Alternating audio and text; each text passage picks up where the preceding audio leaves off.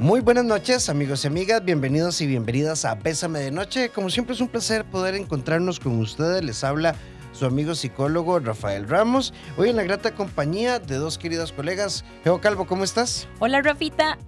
¿Me escuchan? Sí. Sí. Eh, muy contenta de estar acá una noche más y de verdad que espero que el tema de hoy les, les ayude, bueno, y les deje ahí como pensando un poquitito porque hoy traemos un temazo que, bueno, ahorita vamos a estar hablando, pero muy contenta de estar por acá, Rafita. Me alegra muchísimo. Eh, hace poco estabas de cumpleaños, ¿verdad? Sí, el 19 de abril estuve cumpliendo años, Rafa. Ay, no me mira. dijiste nada. El día que cumple mi mamá. No me dijiste nada. Se me olvidó. No me lo imaginé. Pero felicidades. Muchas gracias. Felicidades.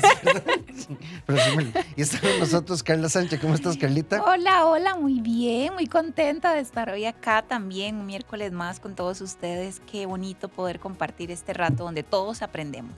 Sí tengo que decir que ese 19 yo sentí que me faltaba algo. Ah, ya Era yo. encontraste que Eso era, Era sí. yo, era yo. ves. Eso era, verdad. Hoy en el a- fondo del corazón él te tenía. Sí, mira, como- en- ya hablando en serio, eh, hoy nuestro tema, yo no sé, esto a veces es como un complicado y lo hemos escuchado muchas, muchas veces en consulta. Es que yo siento que yo amo más, yo siento que la otra persona me quiere más o yo quiero más. Y entonces en algún punto hasta incluso yo quisiera que esa persona me amara tanto como yo lo amo a él o a ella. Lo cual yo creo que, Carla, es muy complicado porque empezamos a cuantificar el, el amor. Ahora, yo creo que el desamor, eh, el amor sano se siente, se palpa, se huele. Y el amor inadecuado también. Sí, por supuesto, es algo que aunque muchas veces nos hacemos de la vista gorda y tratamos de no darnos cuenta de lo que está sucediendo, siempre hay una vocecita por ahí, ¿verdad? Que nos hace como esa alerta. Y pensando en este tema, yo analizaba que qué me hace tener esa necesidad de querer saber cuánto me ama, si más o menos, o de qué manera lo está haciendo. Y al final eso refleja que hay alguna seguridad, que puede ser muy racional o no. Total, y algo que yo también rescato de todo esto es realmente el pensar cómo hacemos para cuantificar el amor. O sea, cómo sabemos o cómo definimos qué es mucho, porque para eso tendríamos que tener un parámetro. Entonces, si vos me traes muchas rosas, es que me amás. Es que entonces, si vos me decís muchas veces te amo, es que realmente me amás. Y yo creo que ahí tendríamos que empezar entonces más bien a resignificar o a ver en nosotros cuál es el significado de amor como tal y cómo hacemos nosotros para medir que la otra persona me ama, ¿verdad? Yo creo que hay detalles que evidentemente, ¿verdad? Me, me pueden hacer como saber que a la otra persona le preocupo, eh, que está interesada en mí, etcétera. Y esos detalles, eh, pues me pueden dar como un poco más de esta cercanía a, ah, sí, esta persona me quiere. Pero yo creo que llegarlo a cuantificar como tal, de me quiere mucho, me quiere poco, es algo que, que realmente es muy confuso, ¿verdad? Muy abstracto poder definir qué es mucho, qué es mucho y qué es Sí. poco. E inclusive puede ser si nos vamos un poco al tema de los lenguajes del amor a considerar, porque puede ser que yo realmente te ame muchísimo y, y esto aplica para cualquier tipo de relación en realidad, y, y que yo te ame muchísimo como amiga, pero resulta que mi manera de mostrártelo tal vez es más de eh, estar ahí para vos, de si me necesitas llego, eh, ocupas un favor estoy ahí, pero tal vez no tanto de contacto físico como ser más cariñosa o de, no sé, detalles, tal vez de esa manera no es como yo demuestro el amor, pero eso no quiere decir que no tenga un gran sentimiento hacia vos. Y muchas veces eh, vamos a categorizar y cuantificar cuánto me ama dependiendo de la manera en que yo estoy percibiendo que él o ella demuestra el amor. Claro, y dependiendo también de mis necesidades como tal, ¿verdad? Porque vamos a ver, yo puedo, esto que vos decías ahorita de los lenguajes del amor, yo puedo necesitar, ¿verdad? O en algún punto querer mucho, no sé, esto, estos afectos, ¿verdad? Esto que la persona me haga piojito, que la persona esté pendiente de mí, que esté haciéndome contacto físico, etcétera. Pero si esa persona tampoco está acostumbrado, tal vez tuvo una historia de vida compleja, ¿verdad? O diferente, un estilo de crianza distinto, todo eso también va a verse influenciado y yo no puedo entonces determinar que como esa persona no es como yo la quiero, ya esa persona definitivamente no me quiere o no siente nada por mí, ¿verdad? Desde ahí tenemos que tener también ese cuidado, porque esto de hecho en consulta, yo no sé si a ustedes les ha pasado, pero se escucha muchísimo, ¿verdad? Es que él, él, seguramente me ama muy poquito. Yo quiero que él me ame como yo. ¿Y cómo hacemos para que esa persona me ame como yo? O sea, si esa persona no soy yo. Y yo voy a amar desde lo que yo he aprendido, que es el amor y lo que a mí también me han demostrado como tal. Entonces, desde ahí tendríamos que empezar a devolvernos para atrás, ¿verdad? Del por qué queremos que esa persona sea como yo quiero que sea. Y muchas veces terminamos a lo mejor minimizando la forma en que expresa el amor la otra persona, porque como no es como yo quisiera, entonces no me amas. Y tal vez la persona siente mucho amor y esa es su forma de expresarlo, pero a la hora de llevar un reclamo hacia ese sentimiento que él expresa, que no es la manera en la que a mí me hace sentir amada, puedo traerme abajo una relación bien, bien, porque estoy minimizando y de alguna manera valorizando las formas de amor que esta persona expresa. Totalmente. Y que algo que también, ¿verdad? Y otro punto también súper válido es cuando idealizamos. Cuando idealizamos entonces que esa persona, eh, como yo esa persona la quiero y yo entonces de, estoy siempre pendiente, siempre les llevo chocolate, siempre estoy atenta que si necesita algo y yo estoy esperando eso y lo hago desde una idealización, después entonces más bien estoy en esta decepción, ¿verdad? Es que esta persona no es quien yo pensé, es que más bien esta persona yo de no sé qué es lo que está pasando, no me quiere igual, eh, no me estoy sintiendo cómoda, pero realmente lo hice desde mi idealización como, como pareja, ¿verdad? Y no tanto desde la realidad de permitirme conocer, a conocer a la otra persona, con sus cosas, con sus rollos, con sus cosas buenas. Y aquí también la comunicación, ¿verdad? Como tal. Mira, acá a mí me encantaría como que ver si podemos tener esta apertura más hacia el contacto. Sé que tal vez a vos te cuesta, pero ¿qué podríamos negociar desde ahí? Pero sí también tener mucho cuidado con estas idealizaciones que a veces nos juegan como en trampa, ¿verdad? Como en contra eh, de, desde lo que queremos. Y esa idealización muchas veces también viene proveniente de que así se amaban y se demostraban el amor mis papás, por ejemplo. Entonces mi papá siempre llegaba y llevaba rosas y chocolates a mi mamá todos los viernes habidos y por haber. Y él nunca me ha traído un chocolate, o por lo menos no todos los viernes. Entonces quiere decir que él no me ama realmente, porque yo aprendí que parte del amor de mis papás era eso. Y entonces encasillo, ¿verdad?, a esta persona como una persona que es poco atenta o poco detallista y a lo mejor está siempre ahí para mí, dándome su amor de muchas otras maneras.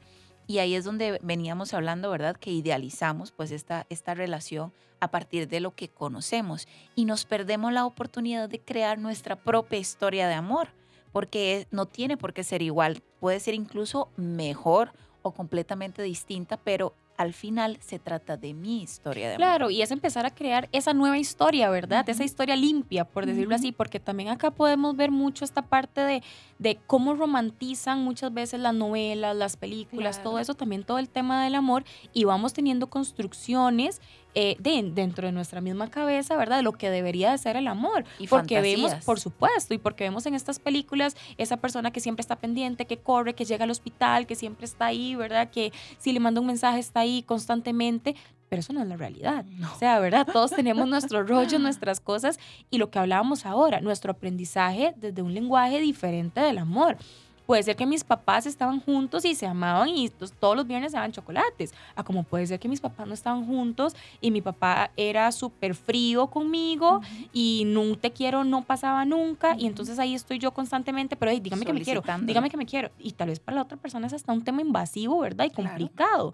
Entonces yo creo que hay que tener primero el conocimiento de nosotros para poder saber por qué eso me está afectando y también en qué parte yo también quiero modificar a la otra persona. Porque yo creo que acá hay como, como un tema, ¿verdad? No, es, no se trata de así soy yo y punto y ya no puedo cambiar, pero tampoco se trata de yo necesito que vos seas esta construcción de lo que yo necesito también en mi vida. de mi idealización. Exactamente. Hoy estamos hablando de yo quisiera que mi pareja me amara tanto como yo. Y una amiga nos dice acá, yo siempre trato que él esté bien y le demuestro con amor con, de, con muchas maneras. La que da detalles soy yo, la que trata de no pelear siempre soy yo, pero él quiere mi tiempo personal, él quiere que yo a veces ni siquiera trabaje para que no salga, porque él me quiere solo para él. Yo le digo que eso no es amor, que es posición, y él me contesta que yo soy la que no lo amo lo suficiente. Vean.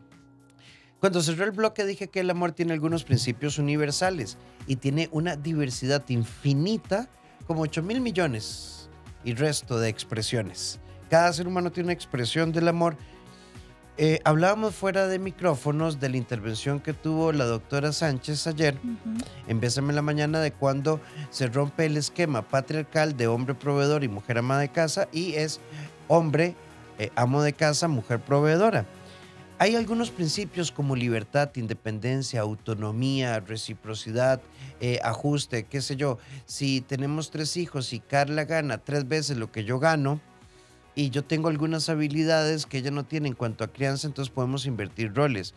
Pero lo que signifique posesión, manipulación, coacción, anulación, lo que coarte tu libertad, y esto nos vamos a dar cuenta porque siempre vamos a tener, uno, una expresión de víctima, dos, culpabilización, tres, la persona va a tener un discurso de no me valorás, cuatro, te va a descalificar, te gusta llamar la atención, es que tu ego es muy grande y demás. Y ahí no hablamos de amor, ahí hablamos de disfuncionalidad. Nos vamos a la famosa, y nos vamos a remontar un poco hacia atrás, a la famosa frase, si usted realmente me ama, me da la prueba de amor, ¿verdad? Eh, Geo es bastante joven, pero eh, estoy segura que la has escuchado de, de las relaciones de noviazgo. Eso era antes mucho que se daba. Si iniciamos una relación y Sí, en nuestra época hacía referencia a dinámica sexual, en esta época son las claves de tu Instagram, de tu sí, OnlyFans. y esa es la de tu prueba, Twitter. esa es la prueba de amor hoy en día, totalmente. Entonces todo lo que exija una presión a algo que no es genuino, que no simplemente no nace, sino que se exige desde esa posición donde se condiciona que tanto me amas, por supuesto que eso no es para nada sano ni No, y yo creo que menos. tenemos que entender que al final de cuentas viene siendo un tipo de agresión, ¿verdad? O sea, el hecho que, que no lo veamos como tal o que a veces hayan situaciones que las misma, la misma sociedad ha normalizado, ¿verdad? O las ha pasado por alto, no significa que no sea agresión y que al final de cuentas está condicionando parte de la autonomía y de la individualidad, ¿verdad? De, de la persona también.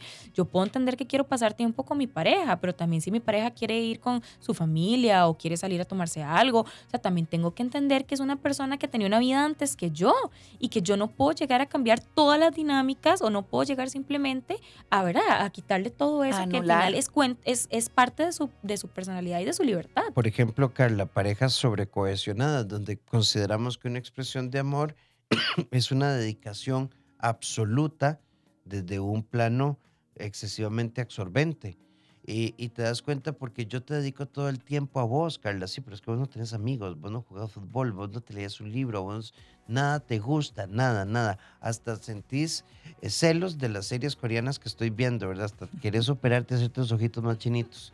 Yo, yo creo que la sobrecohesión es una señal de alerta importantísima. Claro, porque ahí terminas despersonalizándote en el punto que no sé qué me gusta, no sé qué quiero, no sé qué soy capaz de hacer o no hacer, porque toda mi, mi vida se enfoca y toda mi energía va puesta en mi pareja, en atenderlo, en complacerlo, en dedicarme absolutamente. Pidió A y salgo corriendo por A, pidió B y salgo corriendo con B y dejo de hacer tal vez algo por mí o para mí y me dedico completamente a esa persona. Y ese momento te lleva a perder tu identidad, ¿verdad? Porque simplemente estás viviendo para él. Total, y ca, qué peligroso, ¿verdad? O sea, porque también cuando una persona se vuelve mi mundo, por decirlo de alguna manera, ¿verdad? Y esa persona Y entonces... es que así lo dicen. Sí, total, ¿verdad? Y entonces yo no me veo sin esa persona, sin esa persona siento que me muero, siento que me falta el aire, siento que no puedo vivir. Y entonces ahí estamos hablando ya de otro montón de cosas y consecuencias también a nivel emocional, ¿verdad? Y a nivel ya también psicológico, en donde qué peligroso que es eso, qué peligroso también es no tener mis redes, mis redes de apoyo, o sea, al final de cuentas tenemos que entender que el hecho de estar con una pareja no implica que tenemos que estar solamente con esa persona 100%, ¿verdad? O sea, tenemos que también salir de en algún momento nos vamos a pelear y voy a querer no hablar con esa persona y voy a querer entonces hablar con otra persona y es válido totalmente.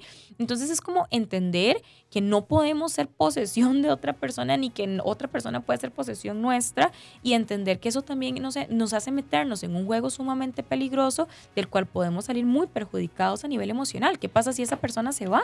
¿Verdad? Exacto. Eh, buenas noches. ¿Y qué pasa cuando no importa lo que vos hagas, tu novio te dice que es insuficiente y que yo tengo que entender que él viene muy herido?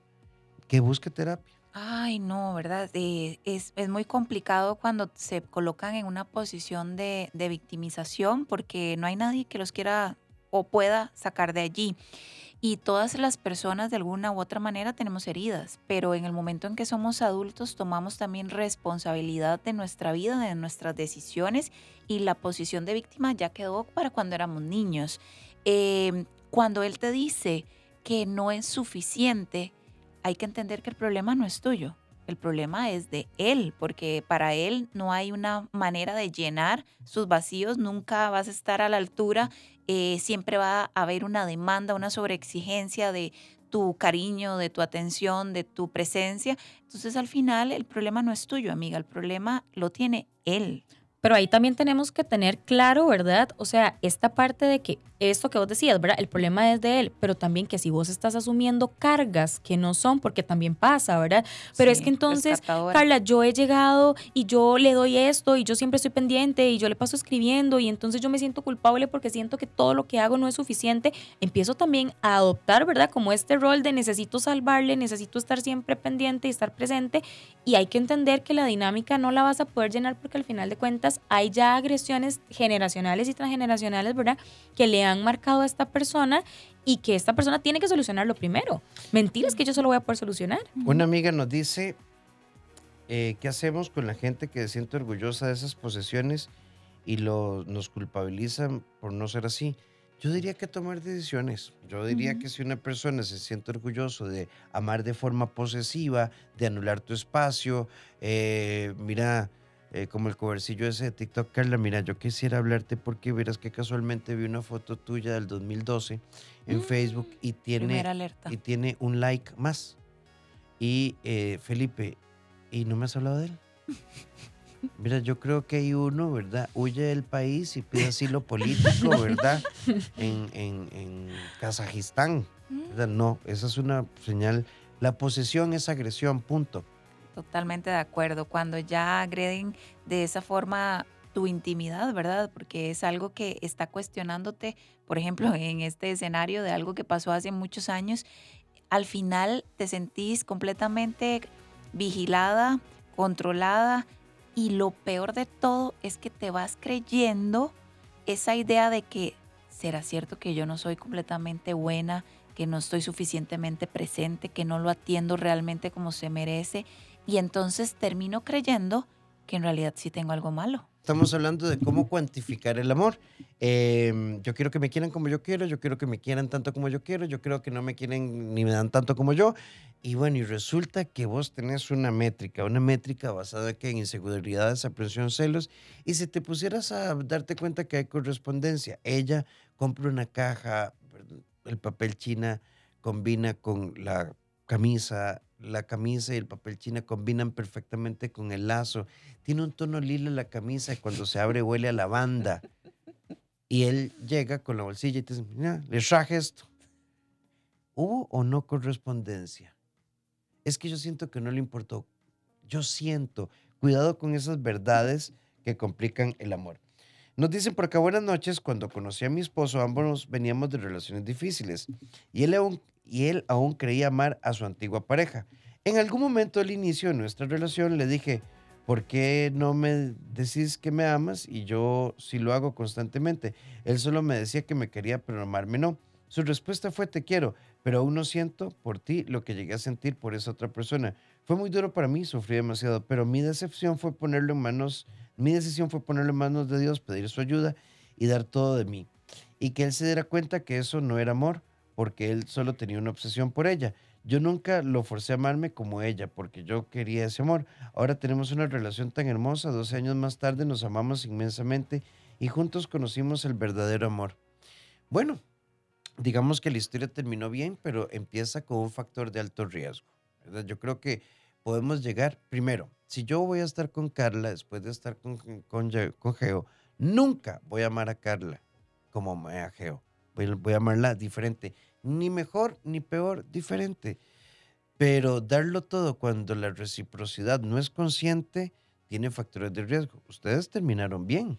Claro, pero, no es la normalidad, Rafa, ¿verdad? O sea, y también aquí hay algo importante y bueno, pues me alegra eh, pues demasiado que el desenlace sea bonito, pero también hay que tener cuidado con esta parte de, eh, es que él, él ya, él no me amaba como la amaba a ella. O sea, esas comparaciones constantes de yo también, ¿verdad? Estar diciendo, ¿cómo sabemos cómo la amo a ella y cómo sé yo cómo me ama a mí, ¿verdad? O sea, desde ahí tendríamos también que empezar a ver nuevamente la connotación de amor. Y también tenemos que entender que cada amor se va transformando conforme nosotros también vamos avanzando, creciendo, madurando, teniendo nuevas experiencias, teniendo, teniendo rupturas, etcétera, porque evidentemente vamos cambiando tanto nosotros como la forma el, del amor como tal, ¿verdad? Y era también algo que decía Rafa, el amor no siempre va a ser el mismo porque la historia es diferente y ya con que solamente sea, no sé, una persona distinta, ya las cosas van a ser diferentes, los momentos van a ser diferentes y todo va a ser nuevamente, ¿verdad? ¿Qué hacer cuando tu pareja tiene un hijo, llega el día del cumpleaños y la fiesta es donde la expareja me dice que debe ir por ser el papá y me dice que yo no confío en él? Me dice que soy posesiva. Bueno, eso es un tema, ¿verdad? Complicado porque ahí hay que trabajar tu seguridad, hay que valorar un poco también cómo ha sido la dinámica de pareja, porque siempre cuando hay hijos de por medio hay que entender que esto genera muchas veces este tipo de eventos, ¿verdad? Donde hay que ir a graduaciones, donde hay que ir a cumpleaños, donde hay que ir a actividades de la escuela, del colegio. Y es importante entender eso para no estar sufriendo, ¿verdad? Cada vez que hay algún encuentro entre los papás. ¿Por qué? Porque es algo natural, es parte de, porque en ese momento lo que prima es el bienestar del niño o de la niña que merece tener a sus papás en actividades especiales. Entiendo que es algo complicado porque es en la casa de la ex y, hay que verlo en ese sentido como, ok, la mamá del hijo de mi pareja, en esa medida yo debo de entenderlo y trabajar mi seguridad. Si hay algo que a mí me genera ruido, pues es algo que es importante trabajarlo. Y algo también que, yo quisiera añadir ahí es también conocer yo mis límites, ¿verdad? Porque yo también puedo llegar y decir, no, la verdad es que yo no, no me siento preparada para esta situación. ¿Por qué? Porque también acá, ¿verdad? Como en esto que uno va como, como acordándose de cosas, conocí un caso de una persona que él se quedaba a dormir donde la expareja, ¿verdad? Entonces, e, es también, ¿verdad? Hasta qué punto yo estoy, ¿verdad? Hay que ver el escenario, hay que ver el contexto, hay que ver realmente también todo esto detrás, porque es lo que vos decís, hay que ver que, la, que el bienestar del chico o la chica esté bien, pero también si yo siento que esto está sobrepasando mis límites, también tengo que ponerle atención. Totalmente. Yo me hice responsable de mis sentimientos, mas sin embargo, después de una relación de tres años donde di todo lo mejor de mí, ella se fue sin decir nada de nada. Y eso duele un mundo. Aunque tengo claro que soy responsable de lo que entregué, se siente una profunda indignación. Atentamente, M. Sí, amigo, pero es que vieras que, al margen de que ella se haya quedado o no, toda entrega desproporcionada implica una revisión profunda. ¿Por qué? Porque no se cuantifica. Cuando yo digo lo di todo, di lo mejor, corrí, hice, moví, estás cuantificando. Es decir, vamos creando un facturerito.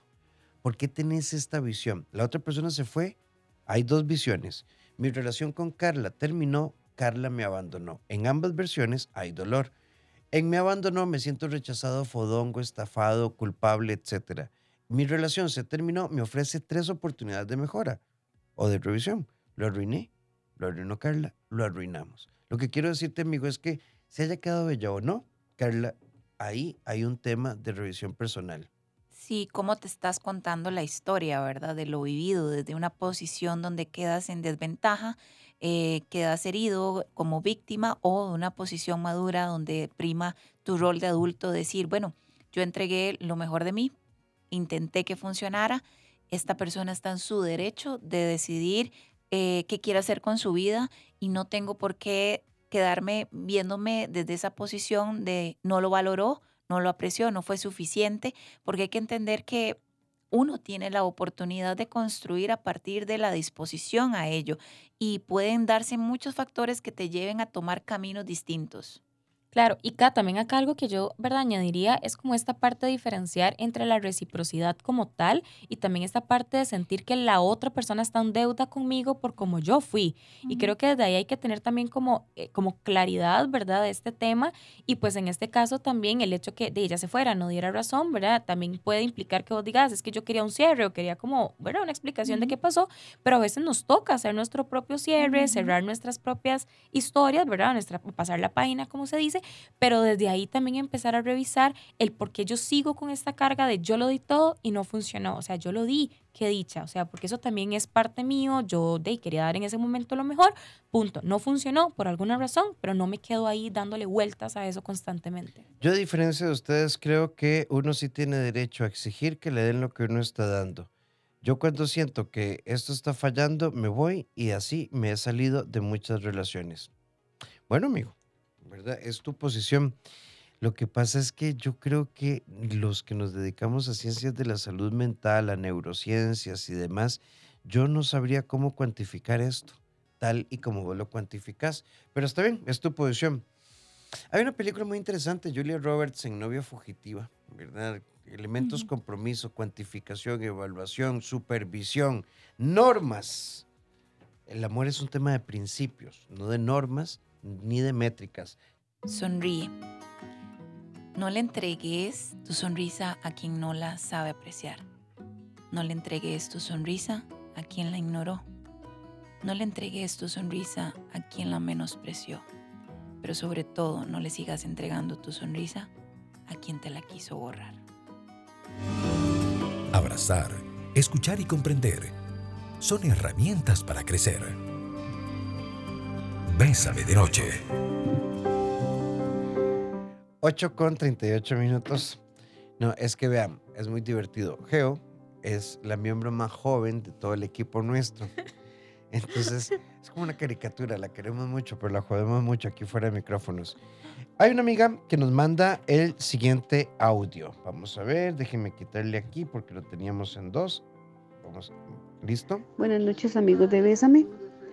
Eh, mi pregunta es, este, bueno, mi duda más que todo es, eh, mi pareja y yo eh, nos saludamos en las mañanas, pero solo de mensaje o de audio. Pero solamente es un buenos días, ¿cómo estás? ¿Cómo amaneciste? Eh, como me dice él y como le digo yo a él y nada más, no más. O sea, no, no, no nos decimos nada durante el día, durante la noche. Él, o sea, yo digo, ¿por qué? ¿Por qué, digamos, siempre tengo que ser yo? la que eh, le dé los buenos días, eh, establezco, un, tema o algún tema de conversación para, para poder este, escucharlo o mensajear. Entonces, ¿qué puedo hacer? O sea, en ratos yo, bueno, en ratos no. Yo me canso, yo me canso de, de, ser yo, de ser yo siempre. Bueno, eh, yo creo que es importante saber si lo has conversado. Ese es el primer paso, ¿verdad? Eh, hablarlo, decirle lo que quisieras que sucediera, que es tener un poco más de interacción, de saber un poco más sobre él, de hacer planes, de tener un poco más de conexión. Conversarlo es el primer paso porque no sabemos pues eh, qué podría estar pensando él, cómo ve la relación o qué expectativas tiene de la relación. Y dependiendo de lo que él diga, si eso te hace sentido, si hace parte de una forma de empezar a, conectar y te sientes bien con ello, pues es algo bueno. Y si a partir de su respuesta sentís que no hay disposición para crear y fortalecer ese vínculo, pues te toca eh, de manera muy personal empezar a analizar la situación y tomar decisiones. Sí, definitivamente yo creo que acá también es súper importante el hecho de ver qué es lo que vos también querés de una relación como tal, ¿no? Porque vamos a ver, yo creo que, y fue lo que ahora estábamos hablando, la reciprocidad también es necesaria dentro de una relación. Y así como yo hoy le pongo buenos días, también la otra persona puede hacerlo, ¿verdad? O sea, el interés no solamente tiene que ser de una de las partes, sino que tiene que ser de las dos partes, porque si no estamos hablando de una sintonía diferente. Entonces, desde ahí yo creo que el primer paso, como lo decía bien, es, es hablarlo, pero si ya se habló, si ya es algo que ha sido repetidamente, ¿verdad? Conversado, y también podemos tomar decisiones diferentes, o sea, de qué estoy realmente enamorada, qué es lo que me está aportando también esta persona que continúa acá, donde la dinámica no me hace sentir cómoda, donde la dinámica no me hace sentir bien. Porque si yo también continúo y eso ya me está perjudicando, ahí estamos mal nosotros también, ¿verdad? Entonces ahí deberíamos de tomar acción. Buenas noches. Para mí el amor no existe. Todo bonito al principio y después todo cambia de parte de los dos. En tu experiencia, en tu historia, en tu visión. a ver, en una misma historia existe el amor romántico, el amor que se enfría, el amor que se repara, el amor que se consolida, el amor que se sostiene, el amor que madura, el amor que deja de sentir mariposas en el estómago, pero siente abrigo en el pecho, el amor que disfruta un atardecer y el amor que explora tu genitalidad hasta tener un orgasmo exquisito. Es que el amor no es un concepto, es un proyecto de vida y una construcción también que se va dando a lo largo. Y yo creo que acá cuando hablamos de amor, ¿verdad? Pues nos hemos enfocado mucho a esta parte de pareja, pero también entonces me puedo enfocar en el amor propio en mi propio amor, en el amor a mis gatos, a mis perros, a mis familiares, a los otros. O sea, desde ahí también podríamos ver cuál es mi construcción o cuál quiero que sea mi construcción. Tal vez en el amor de pareja no lo veo así, no lo, no lo comparto, no lo veo muy bonito y me ha ido mal y he tenido malas experiencias, pero entonces enfoquemos el amor desde otra parte, ¿verdad? Más propio. Y también hay un componente importante a validar en este tema del amor y es la aceptación. Y, y quiero hacer la diferencia a no es no es conformarse, ¿ok? Porque no es eso lo que quiero transmitirles, pero sí la aceptación de que, Geo, vos sos así y tenés muchísimas cualidades que me encantan y por supuesto, como todos, hay otras que no son las favoritas, pero que no me dañan personalmente, ni que atentan con mi seguridad como persona, ni, ni me hacen sentir minimizada ni desvalorizada. Simplemente es tu forma de ser. Y acepto eso porque lo que vos tenés de características y de talentos pesan mucho más, son mucho más importantes a la hora de decir por qué quiero mantener tu amistad o por qué en una relación de pareja quiero continuar al lado de esta persona acepto la esencia de esta persona, entiendo que hay muchísimas cosas que me gustan, que me encantan y que habrán otras que pues no tanto, pero que al final no tienen que ver con mis valores y no atacan mis valores y mis principios y es algo que puedo llevar, que puedo tener y que puedo construir también a partir de este vínculo. Pero cuando yo empiezo a tratar de cambiarte, no estoy aceptando la persona que sos. Entonces estoy exigiéndote muchas cosas que pueden ahí sí dañarte a vos directamente porque te hacen eh, sentirte desvalorizada, toda tu estima baja, entra la culpabilidad, te sentís que nunca es suficiente, te sentís sola, etc. Entonces, la aceptación también, como lo decías ahora, aplica para el amor propio. Ok, acepto que esta soy la mujer que soy, con lo que tengo, con lo bueno, con lo malo, y puedo, por supuesto, mejorar cada día, pero si yo no me acepto, no voy a poder empezar a ser consciente de qué quiero crear en mi vida. Buenas noches, el tema aplica solo para parejas u otro tipo de relaciones. Aplica para relaciones interpersonales y cuando hablamos de pareja hablo de parejas con viabilidad. Sí. Porque también hay parejas que no tienen viabilidad. Total. Eh, entonces, estoy enamorado de una persona que vive en Inglaterra, pero nunca se va a venir porque no soporta Mm. donde yo vivo y yo no me puedo ir por A, B, C o D. Bueno, entonces no hay viabilidad. Yo estoy súper enamorado de Carla y Carla me corresponde, pero Carla, ¿verdad? Este, está casada y se va para otro país. Pero seguiremos luchando. Ahí nos va a agarrar. Va a venir Jesucristo por segunda vez y no va a estar resuelto. Y me va a agarrar en la duda. Tiene que haber viabilidad, responsabilidad afectiva y disponibilidad afectiva. Sí, total. Y yo creo que también, ¿verdad? Vos ahorita pusiste casos bastante fuertes, pero también en el tema, ¿verdad? Por ejemplo, de, "Ca, vos querés hijos y yo tal vez no quiero hijos, y es un tema, ¿verdad? Que es sumamente común en estos momentos. Y desde ahí también tenemos que empezar a ver, ok, suave, ¿es algo que realmente lo puedo negociar o definitivamente es algo que no? ¿verdad? Y es que a veces también creemos que cuando alguien nos gusta o cuando queremos a alguien ya tiene que ser ahí definitivamente. Y tenemos que entender que parte de amar también es entender que primero estoy yo, primero, y que lo segundo es que yo puedo amar a alguien y puede ser que no sea ahí puedo querer mucho a una persona, puedo sentirme súper atraído, súper cómodo, súper todo, pero también entender que esa persona tiene diferentes puntos de vista, está en otra sintonía y que yo de por eso voy a tomar la decisión de no estar ahí, ¿verdad? O sea, pero ya poder tomar esa conciencia, conocerme y hacerlo es también todo un reto. Total, implica mucho autoconocimiento, ¿verdad? En, en, en quién soy, qué espero, qué quiero. Entonces es importante que cuando estamos en este tipo de relaciones empezar a, a entender que el trabajo empieza por uno, ¿verdad? Que el autoconocimiento y el amor propio es como la base para cualquier tipo de relación que vayas a tener en la vida de cualquier índole. Si no sabes lo que querés, si no sabes quién sos, puedes aceptar cualquier cosa. En una relación donde cada vez que tengo una diferencia con mi novio, le digo que me gusta resolver rápido y que la espera o dejar pasar el tiempo me hace sentir mal porque ese tiempo es, es tiempo que desaprovechamos. Y a pesar de que, le repito, cada vez que nos enojamos, él no me busca para, para solucionar. Podríamos pasar uno, dos o tres días, una semana, hasta que yo ponga abajo y lo busque para hablar. No sé si es orgullo o su forma de ser o cuál sería la forma correcta de trabajar esto. Y otra pregunta, ¿cuál es la forma de trabajar la seguridad en una pareja? A ver, empezando la lectura de tu mensaje, uno podría pensar, hey, suave, porque no todos tenemos el mismo tiempo. Y creo que cuando hay un espacio de reposo, la conciliación, la reconciliación, el perdón, la comprensión suelen ser más claras. Pero una cosa es un espacio y otra cosa es un patrón evasivo que te obliga a poner abajo, casi que disculparte, para que la persona vuelva a reconectar con vos. Y eso es una estructura de violencia psicológica pasiva. ¿Por qué sucede? Bueno, mil causas, habría que ver qué pasa con tu novio.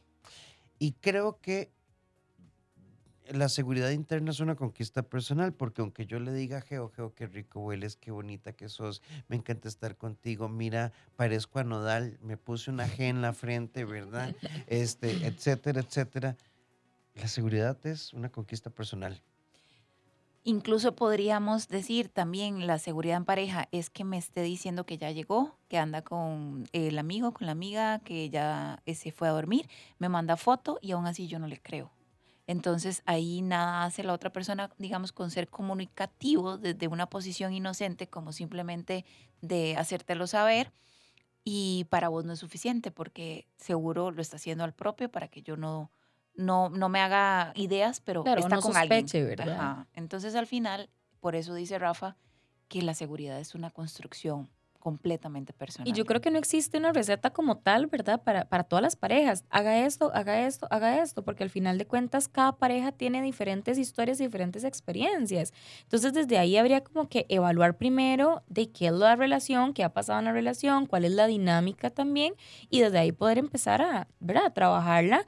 Pero aquí yo creo que mi recomendación principal es como, ya han pensado en terapia de pareja, ¿verdad? O sea, ya han pensado en llegar a esos acuerdos, en ver en pareja desde dónde se destruyó, si fue que pasó algo, si es que es algo interno mío y tengo que trabajarlo yo, si es algo de mi pareja que tal vez este, no le he comunicado y desde ahí poder ver qué aperturas hay, ¿verdad?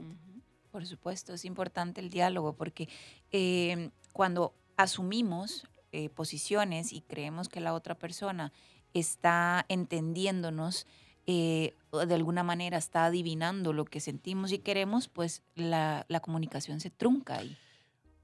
Lo bonito de la vida es que siempre podemos crecer, cambiar y mejorar. Definitivamente no estamos definidos por nuestro pasado, pero tenemos que aprender a sanar, crecer, aceptar y transformarnos. Aprender, crecer y compartir. Bésame de noche. Alguien por acá nos dice, buenas noches, hay algo que sí es cierto, y es que el amor no existe, pero no existe por sí solo el amor es una construcción diaria indiferentemente del tipo de amor. Bueno, es una, es una visión más. Em, vamos a ver, hay una amiga que nos envió un audio acá. Buenas noches. Tengo una relación a distancia. Nos conocimos de forma virtual y nos hemos tratado virtual. Y este, hacemos videollamadas, la persona existe, no es una estafa, ¿verdad? Porque ahora en estos tiempos hasta eso hay que cuidarse. Pero siento que a veces se pierde, ¿verdad? Eh, cuando uno ha tenido de cerca personas con ciertos síndromes como el síndrome de Asperger, uno a veces trata, no sé si yo trato de justificar ciertos eh, alejamientos o ciertas conductas por un tema de personalidad. ¿Hasta qué punto uno puede hacer esa diferenciación cuando uno cree que esa persona, bueno, para evitar que eso que hablan hoy de, no, de que uno no lo quieren como uno quiere que lo quieran? buenas noches. A ver si entendí la consulta. ¿Cómo puede hacer uno para tal vez leer a tiempo, que no hay una correspondencia clara y poder... A ver, primero, una notita del saber, ya no hablamos de Asperger, ¿verdad? Hablamos de espectro autista. Eh, esa categoría cayó en desuso ya hace varios años. Desmitifiquemos, una persona en el espectro autista puede amar y funcionar como cualquier otro ser humano. Claro, hay particularidades, no me desvío por ahí, pero yo creo que de cosas muy claras. A mí me encanta Geo, pero cada vez que yo le digo, nosotros que somos, ella dice, nosotros somos dos almas que se juntaron en este momento para contemplar un atardecer.